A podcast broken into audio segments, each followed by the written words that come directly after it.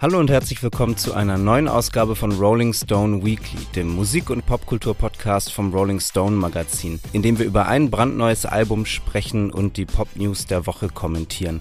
Mein Name ist Jan Jekal. Ich freue mich sehr, heute wieder hier zu sein mit Mike Brüggemeier. Hallo Mike. Hi Jan. Wie geht's dir, Mike? Wie war deine Woche bisher? Die Woche war bisher eine einzige Enttäuschung, muss ich sagen. Aber das ist, also ich, also es war wirklich, äh, ich, ich das Problem war, dass, äh, dass mein Heuschnupfen begonnen hat. Das heißt, ich musste mich auf Medikation setzen und war dann abends so müde, dass ich die fabelhaften Lemon Twigs verpasst habe, die ich so gerne live gesehen hätte. Nachdem du mir sagtest, dieses Album, das neue, müsste ich mir unbedingt mal etwas näher anhören. Das habe ich dann getan und ich war tatsächlich begeistert. Aber du warst, glaube ich, da, oder? Ich war da, ja. Mein, meine Heuschnupfenmedikation hat mich nicht ganz so ausgenockt, dass ich nicht noch äh, zum Konzert gehen konnte. Ich war leider ein bisschen spät da, weil ich äh, am Nachmittag noch bei der Peter Fox Pressekonferenz in Potsdam im Ui. Studio Babelsberg war. Kommen wir später bestimmt auch nochmal drauf zu sprechen, wenn es um das Peter Fox Album geht. Deswegen war ich erst äh, eher spät beim Konzert, also kam dann gerade rein, als, als die Band auf die Bühne kam. Deswegen war ich nicht ganz so weit äh, vorne, wie ich gerne gewesen wäre.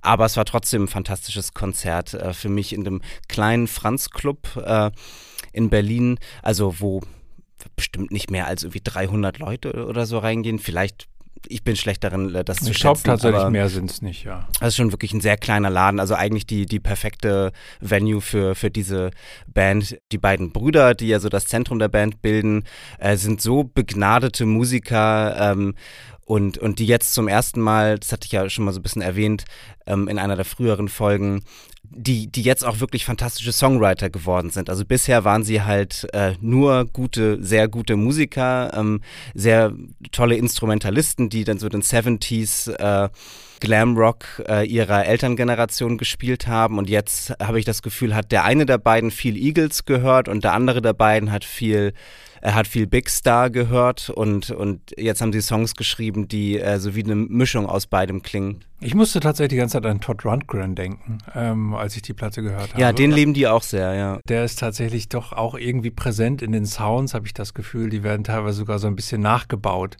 Aber wirklich tolle, tolle Platte, tolle Songs. Ähm, und äh, vielleicht sind die 70er jetzt, also ich meine, man hat das Gefühl, ihr Stern geht so ein bisschen unter gerade, oder? Hab ich bei den Lemon Twigs, also die waren mal, wurden mal heißer gehandelt, als sie jetzt gehandelt werden. Aber ähm, andererseits scheint es schon wieder so ein 70er-Jahre-Comeback in der Luft zu liegen, nachdem ich jetzt gehört habe, dass Juliana Hatfield of all people ein Electric Light Orchestra Cover-Album aufnehmen wird. Ähm, könnte ich mir vorstellen, naja, vielleicht kommt da doch noch mal was. Ich meine, wie siehst du das? Was meinst du, woran liegt das, dass die Lemon Twigs gerade so ein bisschen in der Kritik auch so ein bisschen absaufen? Also ich hoffe sehr, dass es sich mit diesem Album doch noch wendet das Blatt. Jetzt hat ja auch gerade Anthony Fantano, der das sehr einflussreiche YouTube-Rezensionsformat The Needle Drop betreibt, das Album rezensiert und das auch äh, sehr gefeiert. Und, und der gilt ja so als einer der wichtigsten Musikkritiker, gerade für jüngere Leute. Ähm, ich, ich glaube, dass es bei den Lemon Twigs eher so mit den typischen ähm, sozusagen Aufmerksamkeitszyklen zu tun hat. Also das ist jetzt eine Band, das ist ihr viertes Album, die sind nicht mehr, also es gibt nicht mehr diesen Neuheitswert, man hat ungefähr begriffen, was die machen und ich glaube, viele Leute haben sich dieses Album gar nicht mehr angehört, also auch gerade viele Musikjournalisten. Aber jetzt spricht sich, glaube ich, so langsam rum, dass das wirklich ein ganz besonderes, ganz tolles Album ist. Ich habe auch neulich einem, einem Freund, der äh, professioneller Musiker ist, einen Song von einem Album geschickt und der meinte, ja, schicken mir gerade alle. Also das, ich habe das Gefühl, in so gewissen Kreisen äh, beginnt das schon und, und ich hoffe sehr, dass vielleicht so zum Ende des Jahres, äh, wenn dann so die Jahresendlisten gemacht werden, dass dann das Album, was dann vielleicht jetzt im ersten Rezensionszyklus vielleicht so ein bisschen untergeht, noch bei einigen dann die Würdigung bekommt, die es verdient. Ja, ich bin gespannt.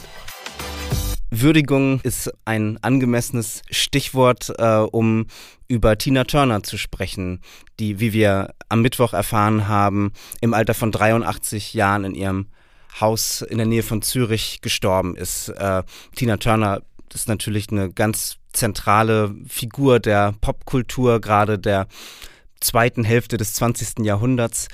Ja, einige meiner frühesten Erinnerungen an Popmusik sind mit Tina Turner verbunden, weil eine Greatest Hits Compilation von ihr zu den wenigen CDs gehörten, die wir in meinem äh, Elternhaus äh, im CD-Schrank stehen hatten, wo halt sonst irgendwie Modern Talking standen und die Chansonniere Alexandra oder Deep Purple oder so, dann stand da eben auch diese Greatest Hits Compilation von Tina Turner. Und ähm, ja, Songs wie What's Love Got to Do With It äh, zu hören, ähm, waren ein, einige meiner, meiner frühesten äh, äh, Popmusik-Berührungspunkte. Wie, wie war das bei dir? Welche Rolle spielt Tina Turner in deiner musikalischen Sozialisierung? Es ist interessant, weil, weil es tatsächlich so ist, dass, dass äh, für viele Leute aus meiner Generation, also die Leute, die so Mitte der 70er Jahre geboren äh, worden sind, tatsächlich Tina Turner, also für viele, eine der ersten Erfahrungen von dem ist, was man vielleicht als RB, vielleicht auch Rock'n'Roll, Lifestyle oder was auch immer äh, bezeichnen äh, will, war.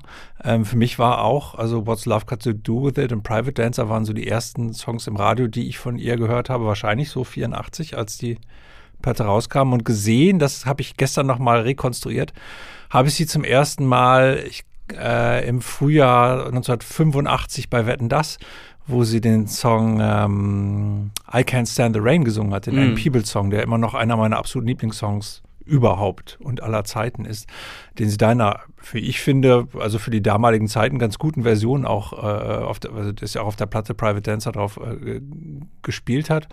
Ähm, und dann war sie bei Live Aid und das hat mich damals tatsächlich sehr, ähm, sehr bewegt mit wie alt war ich, neun oder so, äh, Tina Turner und Mick Jagger auf der Bühne zu sehen und gleich zu merken, wer hier der Boss ist. Mm. Nämlich Tina Turner, die ja, glaube ich, auch, was so, was, was so den, den, den, den Tanzstil etc. betrifft, sehr, sehr, sehr viel Einfluss auf Mick Jagger hatte mm. und mhm. ihm, glaube ich, auch Tanzstile beigebracht hat, als die Stones noch ganz klein waren.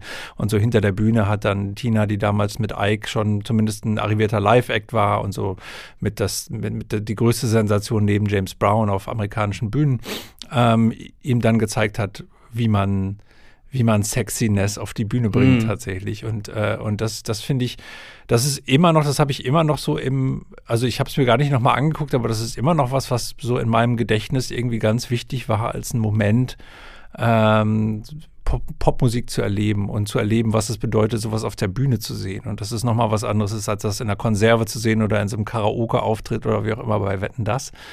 Ähm, das war schon, schon enorm. Und ich habe dann auch ein Jahr später, war ich mit meinen Eltern im Urlaub im Bayerischen und da war irgendwie so ein Souvenirladen, wo man so Glocken kaufen konnte und irgendwelche Hirschgeweihe und so. Und da gab es aber auch einen kleinen Buch mit, äh, einen kleinen Stand mit Büchern und da war Ich Tina Turner im Goldmann Verlag, die Biografie, die glaube ich in dem Jahr erschienen war, äh, äh zu, wurde da angeboten für 10 Mark oder so. Und ich habe da meine Eltern überredet, nicht die Wanderung mitzumachen, sondern mich ins Auto zu setzen und dieses Buch zu lesen. Ja. Und meine Eltern hatten natürlich keine Ahnung von Tina Turner. Die wussten nicht, wer das war. Die, also sie hatten das vielleicht bei Wetten das gesehen, aber es hatte keinen Eindruck hinterlassen.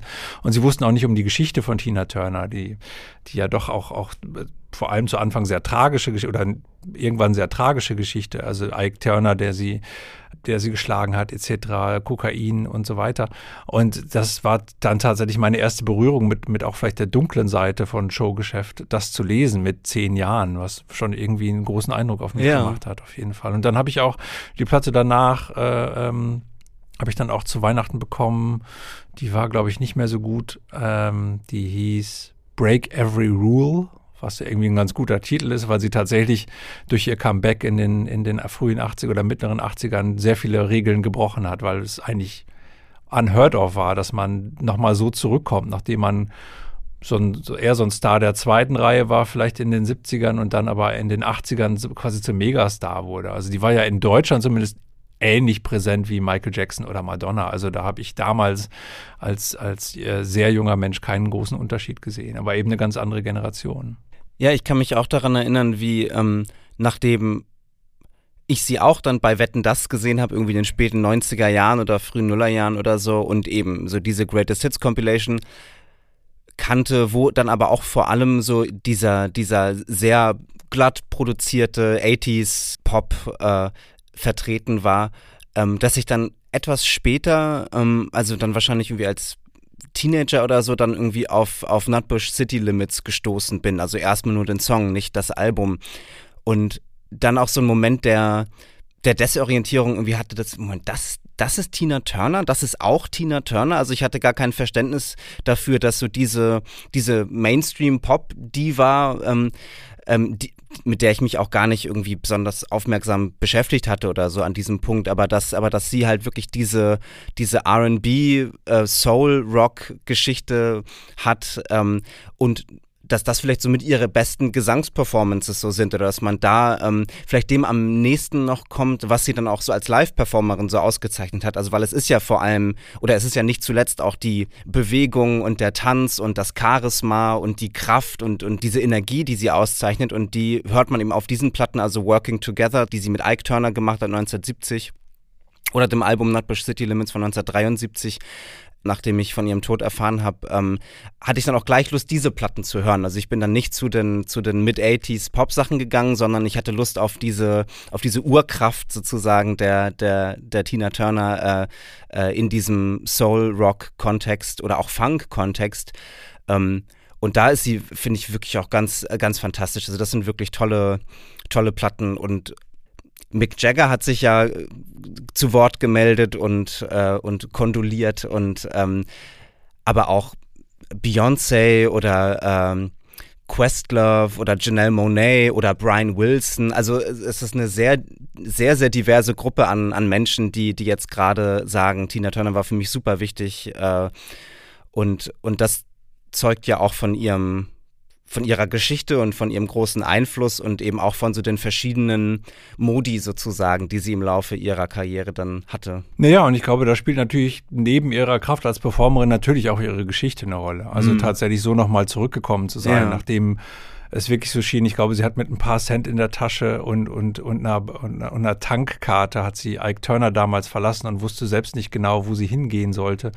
Und es sah so aus, als wäre sie wirklich irgendwie so naja, äh, verloren und, und dann aber so zurückzukommen und so eine Platte zu machen wie Private Dancer, die fünf Millionen Mal verkauft wurde oder so, das ist natürlich ein toller Triumph gewesen ähm, und, und, und sowas von verdient natürlich. Ähm, und selbst, selbst auf diesen Platten also wenn man sich einen Song wie Private Dancer anhört, den ja Mark Knopfler geschrieben hat, wo man jetzt nicht die große energetische Performance erwarten würde, aber wenn man dann hört, wie Tina Turner diesen Song singt, dann merkt man eben, dass diese Energie da auch immer noch voll da ist, auch wenn die Produktion vielleicht so ein bisschen dagegen spricht, aber die sprengt sie quasi, also mit dem, mm. was mhm. sie da tut. Das finde ich schon, schon, schon sehr, sehr enorm und ähm, ich glaube, wir hatten sogar vor, vor zwei, drei Tagen noch mit, mit Arne Wielander gesprochen, dem äh, Redakteur bei uns auch ähm, Kollegen, der ähm, der sagte, dass wir vielleicht in einer der nächsten Ausgaben ein Tina Turner Interview haben werden zu, äh, zu einem Tina Turner Musical, was es gerade gibt. Äh, ich weiß gar nicht, wo es gerade läuft, in Hamburg oder Stuttgart oder so. Ähm, das hat mich dann noch gewundert und ich dachte, die ist, ich dachte, die sei schwer krank und so und war dann, wir haben dann lang, länger über Tina Turner gesprochen. Ähm, ich weiß jetzt gar nicht, ob das Interview vorher noch stattgefunden hat vor diesem tragischen Tod jetzt, aber ähm, jedenfalls, also sie war irgendwie, also wir haben sie immer noch weiter begleitet, also bis, bis, bis jetzt tatsächlich bei mm. Rolling Stone auch. Ja, ich musste bei dem, was du gerade sagtest, dass ihre, ihre Stimme so die Produktion äh, transzendiert sozusagen auch an eine ihrer ersten Aufnahmen denken oder vielleicht eine der ersten Aufnahmen, die dann wirklich ein ähm, bisschen die Runde gemacht haben, 1966, mhm. als sie River Deep Mountain High äh, ja in der Produktion von Phil Spector. Also es gibt dann wirklich diese berühmte Wall of Sound und wir hören dann ähm, ja eigentlich ein, ein großes ähm, episches Zusammenlaufen verschiedener Instrumente. Also es ist ein Klavier, da ist dann das Schlagzeug, was man aber gar nicht, also man, man kann das Schlagzeug eher wie so, ein, wie so eine Welle irgendwie nur so ahnen, weil es halt alles so diese, diese große, dieser große Klangteppich ist. Aber was halt eben ganz distinkt und, und ganz äh, klar erkennbar und, und voller Kraft und Energie und Emotion ist, ist eben Tina Turners raue Stimme, ihre durchdringende Stimme, die durch Phil Spectors Wall of Sound durchdringt. Und das ist ja vielleicht auch eine ganz schöne, ein ganz schönes Bild, eine ganz schöne Metapher für so die Kraft dieser Frau, dass sie halt diesem Kontext sozusagen, dem sie dann irgendwie ausgesetzt war, als, als als schwarze Frau zu dieser Zeit, äh, dass sie sich da halt durchsetzen konnte, ne? gegen alle Widerstände und gegen alles, was, was dann eigentlich gegen sie gesprochen hatte, dass, dass sie irgendwoher die Kraft genommen hat, sich da zu behaupten und am Ende halt eben als triumphale Siegerin sozusagen herausgegangen ist aus, aus diesen Situationen. Ja, das ist auf jeden Fall ein gutes Bild, das stimmt. Und ich tatsächlich mag ich auch die, die Version, die Ike und Tina Turner später von dem Lied gespielt haben, ohne mm. die Wall of Sound sehr viel lieber. Ja. Es ist tatsächlich, äh, äh, es, ich, tatsächlich erinnere ich mich auch an eine Greatest Hits Platte von Tina Turner, die 92 oder so rauskam, wo halt diese ganzen 80 Songs drauf waren und River Deep Mountain High. und wenn man dann diesen, äh, diesen klanglichen Unterschied sich anhört. Also das war damals dachte ich, was ist denn das für ein dumpfes Geräusch, was da ich habe erst mal geguckt, stimmt noch alles, sind alle Steck Steckverbindungen noch an meinem Kassettenrekorder richtig angeschlossen, aber es war aber es war also das lag natürlich auch daran, dass das damals wahrscheinlich nicht remastered war und nix und so, aber es klang halt tatsächlich einfach sehr sehr seltsam, also wirklich wie wie aus so einer Höhle. aber man hörte ja. ihre Stimme und das war das Tolle dann eben doch daran. Mm. Ja. Kommen wir nun zum Album der Woche, dem neuen Album von Peter Fox, Love Songs. Peter Fox äh, wurde 1971 in West-Berlin geboren. Man verbindet ihn mit Kreuzberg äh, vor allem wahrscheinlich, aber aufgewachsen ist er in Steglitz-Zehlendorf, also im sehr bürgerlichen Westen.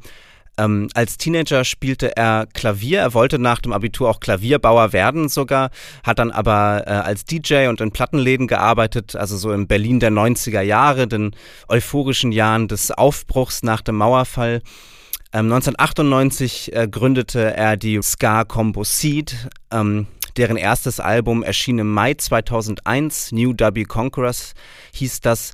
Da war der Dancehall-Sound, mit dem man die Band jetzt vor allem verbindet, noch nicht so ausgeprägt. Das war eher eine eher eine Reggae-Platte, viele Verweise, Zitate ähm, auf jamaikanische Musiker der 60er und 70er. Aber es gab schon die Single Dickes B, die dann so die äh, Zukunft der Band markiert hat und nicht zuletzt eben auch diese Stilisierung von Berlin als kosmopolitischem Schmelztiegel und, und zu dessen prominentestem Aushängeschild wurden Seed dann ja in den Nullerjahren. Also der Mainstream-Höhepunkt war dann das Album Next von 2005, wo Singles wie Ding oder Aufstehen drauf waren. Also das ist wirklich so die ikonische Phase äh, dieser Combo. Peter Fox hat dann 2008 sein Soloalbum Stadtaffe veröffentlicht und das war sensationell erfolgreich. Also das äh, ist ein Album, das man wohl wirklich als eines der Klassiker des 21. Jahrhunderts und der deutschen Klassiker, zumindest was kommerziellen Erfolg und, und so eine Mainstream-Bedeutung angeht, äh, verstehen kann. Ähm, und ist auch wirklich ein klanglich sehr originelles Album, was, was wie nichts klingt, was es sonst so gegeben hatte und schon gar nicht im Radio. Also er hat die Dancehall-Sounds von Seed genommen, aber die mit Streichern und sehr mächtiger Percussion verbunden. Es ist sehr toll produziert, wie ja alles, was er, was er macht, sehr sorgfältig produziert ist. Tanzmusik mit Filmmusik, Orchestrierung, ähm, diesen bisschen weirden Beats, also das hat wirklich eine Alleinstellung eingenommen in der äh, damaligen Top 40 Welt.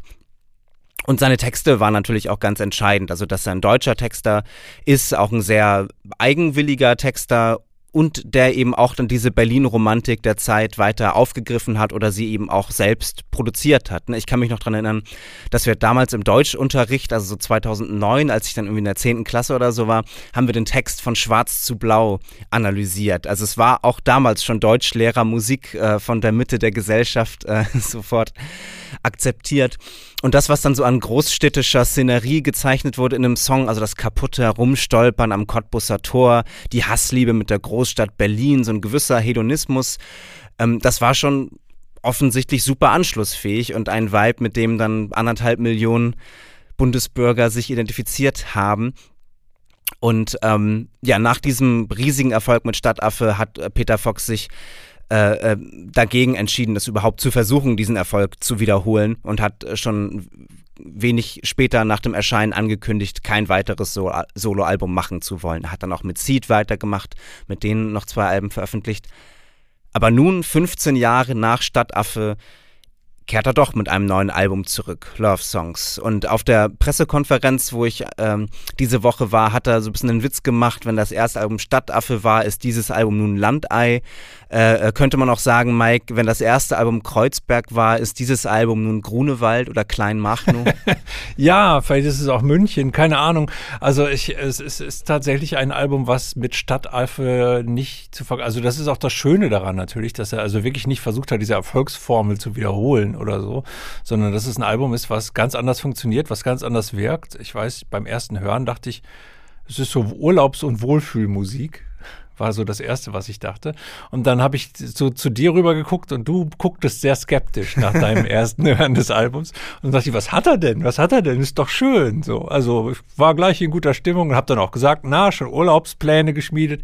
Und du sagst, ja, gefällt mir nicht. Und dann dachte ich, hm, was ist denn da los? Und dann habe ich es mir nochmal angehört und dann habe ich gemerkt, wenn man, wenn man es nicht so nebenbei hört, sondern wenn man so guckt, woraus ist das eigentlich gemacht, dann stellt man fest, dass äh, dass das Album vielleicht mehr ist als die Summe seiner einzelnen Teile. Will sagen, ähm, wenn man auf die einzelnen Teile guckt, merkt man, dass die nicht alle so richtig funktionieren. Also die Texte finde ich ähm, teilweise ein bisschen schwierig. Also es ist, sie sind schon um Originalität bemüht und lustigerweise hatte ich ein, zwei Mal die Assoziation Erdmöbel, was ja eine komische Assoziation bei deutschem Rap ist. Eine, eine, eine, äh, vielleicht sogar, man könnte es vielleicht sogar eine Lehrerband nennen. Also Erdmöbel als, als, als eine Band zu, zu nehmen, die originelle deutsche Texte macht, aber aus einem ganz anderen und mit einer ganz anderen Haltung Texte macht ähm, und eher von Burt Bacharach kommt als von ähm, A Tribe Called Quest oder so. Also und und das das fand ich interessant und und ähm, es ist ein Album, das also die Orte sind die Toskana, Dubai, ein Song heißt Disney. Also es geht sehr um eine Welt, die tatsächlich eine Wohlstandswelt ist, äh, von der hier gesungen wird und aus der hier berichtet wird, was ich auch irgendwie gut finde. Also warum sollte man sich da dann verstellen? Wobei das auch nicht alles Songs sind, die, glaube ich, aus seiner Perspektive geschrieben sind. Es gibt auch sowas wie Rollenprosa, also glaube ich, das Model, das in Dubai, ja. also das am Siemensdamm aufgewachsen mhm. ist, in Spandau und dann äh, äh, nach Dubai äh, kommt und äh, nach Hause äh, eine Nachricht nach Hause schickt und da regnet es oder schneit es gerade, weil Winter ist und in Dubai ist es warm und so. Also das finde ich schon, da, da, ist auch eine Spannung drin, die ich auch irgendwie gut finde, äh, die ich, die ich, äh, die ich mag. Und ähm, was ich aber auch ein bisschen grenzwertig finde. Manchmal wirkt es auch so ein bisschen wie, wie Theater. Ne? Also man hat das Gefühl, da stellt jemand etwas dar, also so diese ständigen Yeah, Yes und Bring It Ons und so, ähm, die wirken manchmal etwas äh, aufgesetzt vielleicht oder inauthentisch. Keine Ahnung, wie man das sagen soll. Also es wirkt halt tatsächlich, also ähm, so, so ein bisschen, als würde er da versuchen, eine Person zu spielen, der ganz sicher nicht ist.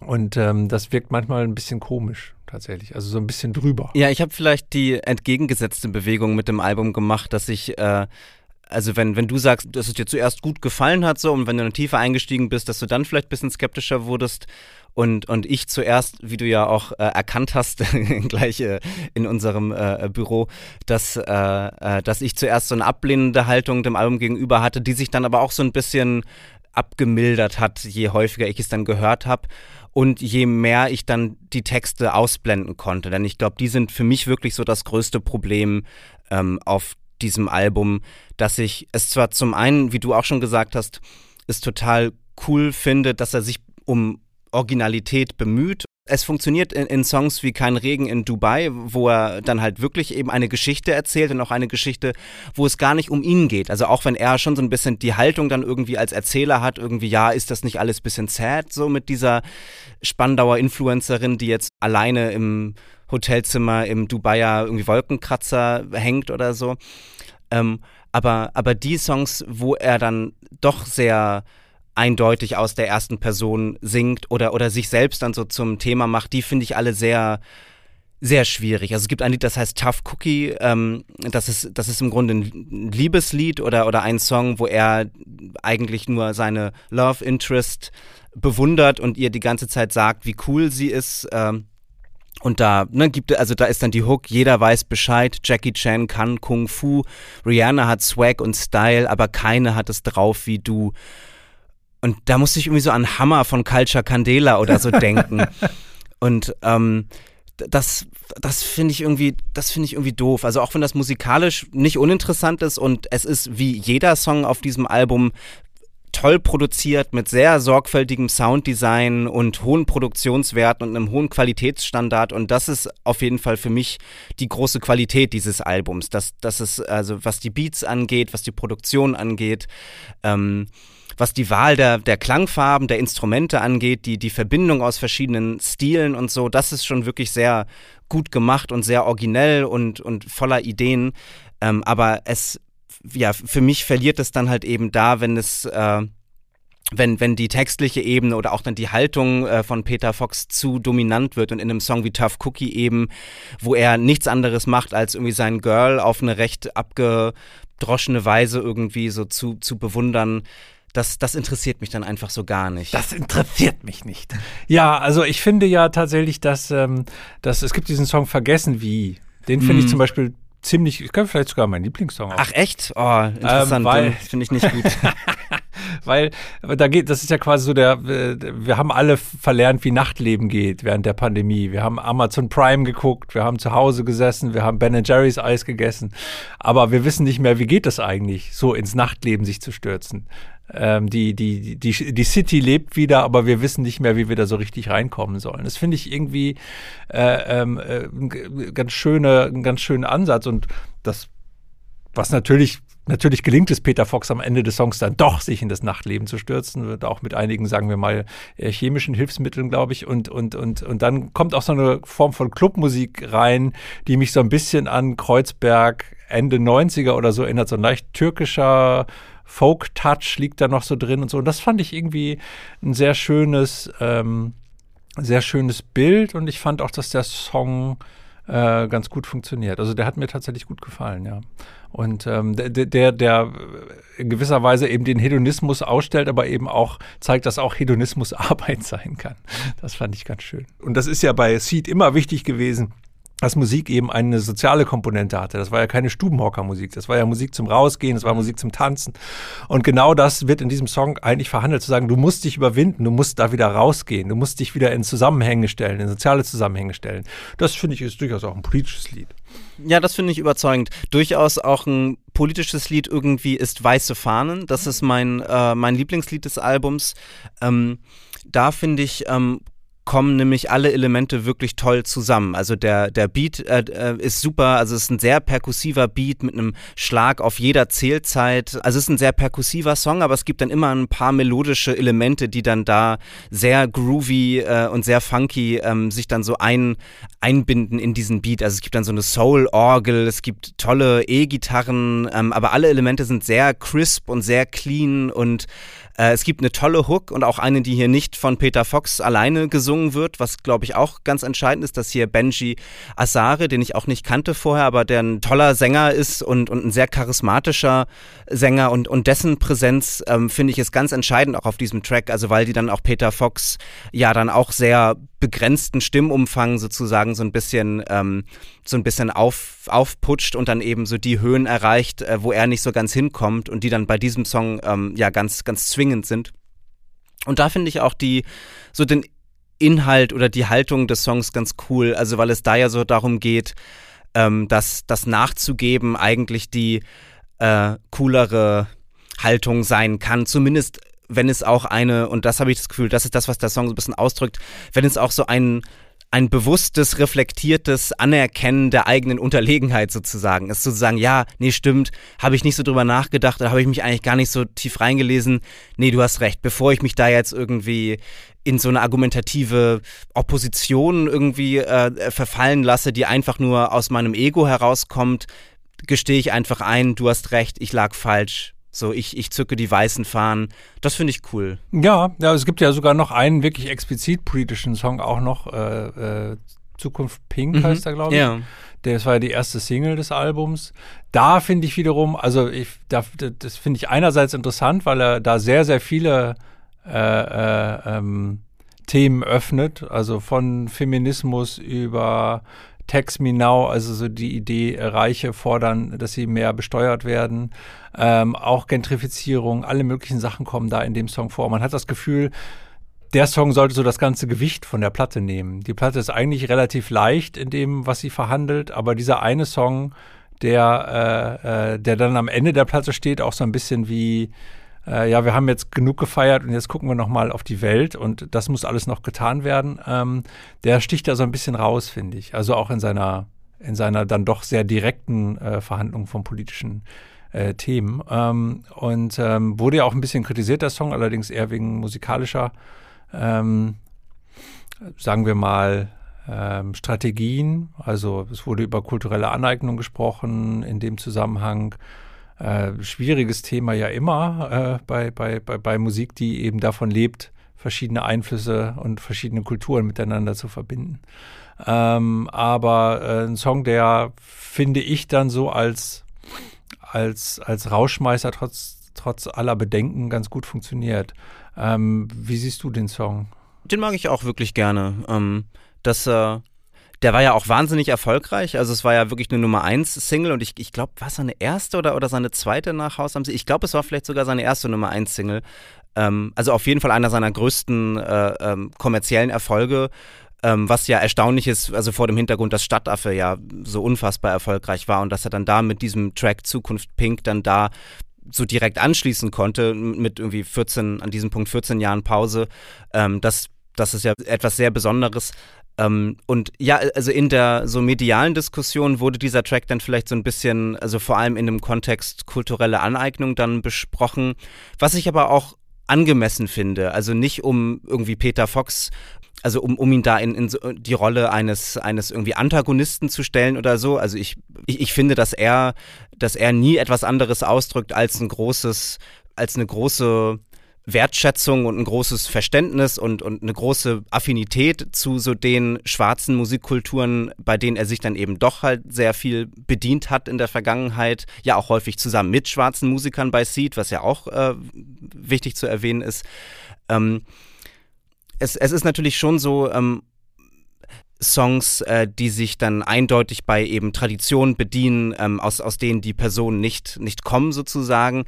Ähm, wenn dann diese Personen, die das aufgreifen, dann viel mehr Geld damit verdienen, als dann die Leute, die diese Stile ursprünglich entwickelt oder erfunden haben oder so, das ist dann natürlich ein Problem und das ist dann ungerecht. Aber das, das ist dann natürlich nicht die Schuld von jemandem wie Peter Fox oder so, sondern das ist dann eben ein systemisches Problem. Ja, das ist ein strukturelles Problem, was ja. ja für alle Bereiche gilt. Also es gilt für die T-Shirts, die du trägst, es gilt für, also die in, äh, in, in Kontexten hergestellt werden, wo die Leute wenig daran verdienen, aber die Leute, die daran verdienen, sind in der Regel weiß. Also es gibt, gibt ja ja mhm. einfach unfassbar viele, äh, äh, also das ist eben tatsächlich ein strukturell kapitalistisches Problem. Ähm, und das ist schwierig, das dann irgendwie auf, auf Künstler und Künstlerinnen zu münzen.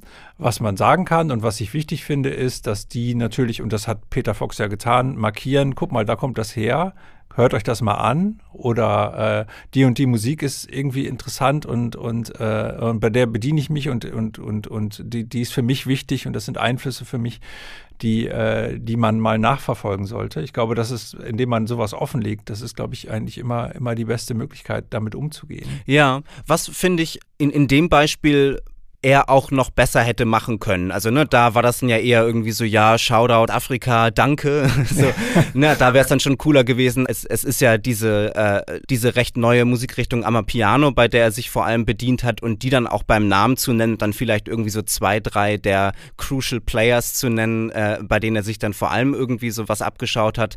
Das denke mhm. ich, wäre schon. Das stimmt, das wäre noch eine, gut gewesen. Eine bessere Möglichkeit gewesen, das zu tun. Das stimmt auf jeden Fall. Genau. Ja. Wie viele Sterne würdest du Love Songs geben? Es ist wirklich schwierig. Also ich finde, ich finde die Platte durchaus sympathisch. Ich finde auch Peter Fox sympathisch und ähm, aber ich glaube, ich komme so auf drei Sterne. Also es ist, so glaube ich, ein, ein starkes Album, aber kein keins, was ich jetzt besonders oft hören werde und sicher auch kein Meisterwerk. Aber gute drei. Ich, ich sag auch, ich sag schwache drei. Also es gibt dann doch, äh, also wir haben ja auch schon über die Produktion gesprochen und das finde ich ist halt wirklich etwas Besonderes. Also auch äh, im Kontext deutscher Popmusik oder deutscher Radio Popmusik. Also ich mag Peter Fox persönlich auch total gerne. Also ich äh, kenne ihn nicht, aber als ich ihn bei der Pressekonferenz erlebt habe, äh, am Dienstag zum Beispiel, da fand ich den auch total sympathisch und, und cool. Mit der Persona, die er dann so in seinen Songs einnimmt und dann eben auch den Texten ähm, und wie er sie delivert, da das stößt mich irgendwie zu sehr ab. Da, da komme ich einfach nicht so richtig rein. Aber vielleicht nutzen ja andere Musiker das so als Blueprint dafür, wie man auch in Deutschland produzieren kann, dass es auch gut klingen kann und nicht so mhm. ähm, dass man immer sofort erkennt, wo es herkommt, sondern man hat das Gefühl, das ist irgendwie auf internationalem Standard. Und mhm. das finde ich schon einfach schon, schon bemerkenswert. Ich bin gespannt, ob es auch so einschlägt wie damals Stadtaffe oder ob das ein bisschen kleiner gekocht wird. Das wird man dann ja sehen. Also die Single spricht ja dafür, dass es wieder ein großes Ding wird. Wenn ihr das anders seht oder genauso seht, äh, könnt ihr mir gerne schreiben. jan.jekal.fr at rollingstone.de oder bei Insta oder Twitter. Jan Jekal heiße ich da. Äh, abonniert gerne unsere Spotify-Playlist Rolling Stone Weekly, wo wir dann auch ein paar der Peter Fox-Songs aufnehmen werden, die wir toll finden. Nächste Woche ähm, wird Birgit Fuß zurückkehren und wir sprechen über das neue Album von Noel Gallagher. Äh, vielen Dank, Mike, dass du heute hier warst. Ja, ich danke auch. Bis bald. Und vielen Dank fürs Zuhören. Ciao.